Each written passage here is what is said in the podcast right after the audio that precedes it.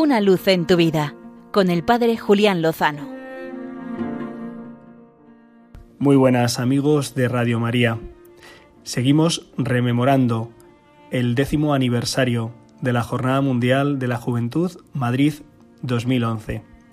Y cómo no traer a la memoria el impresionante testimonio de los voluntarios de la jornada, que con aquella camiseta polo de color verde fosforito y con una gran V a su espalda de voluntario, demostraron que se puede hacer mucho cuando se quiere mucho. Recuerdo perfectamente al responsable de acogida de mi parroquia, que tenía que entrar en contacto con jóvenes de distintas partes del mundo y dialogar con ellos, aunque apenas si conociera un poco de la lengua inglesa. Recuerdo aquellos correos electrónicos escritos a los jóvenes indonesios, que eran los que se alojarían en nuestra parroquia. Recuerdo utilizar todo tipo de trucos como el traductor de la plataforma Google y cómo recibí un correo de aquellos jóvenes preguntándome con sorpresa que por qué iban a recibir en sus mochilas fertilizante para el transporte. Y es que Google no sabía que el abono transporte no tiene nada que ver con las plantas.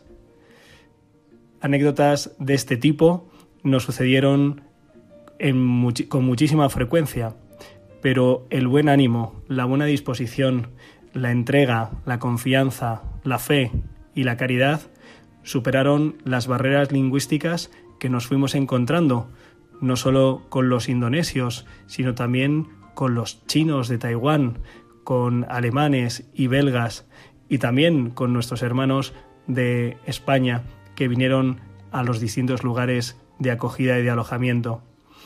Se superaron muchísimas dificultades, enfermedades y también robos, asaltos e inconvenientes. Recuerdo esos días como una prueba evidente de que cuando se pone en el centro al Señor y el deseo de agradarle y de servirle, de acoger al hermano que viene en su nombre. Todo se va solucionando. Y no porque todo saliera perfecto, ni mucho menos, sino porque donde se pone el corazón es en servir al Señor. Y entonces todo se va resolviendo.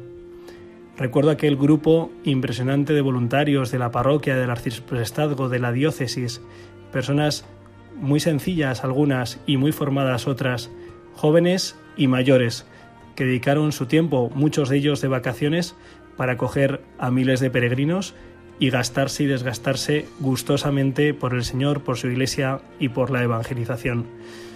No tengamos miedo de hacer cosas grandes, porque aunque no tengamos medios, el Señor proveerá. Lo hizo y lo seguirá haciendo, porque ya sabemos que con el Señor de su mano, lo mejor está por llegar. Una luz en tu vida con el Padre Julián Lozano.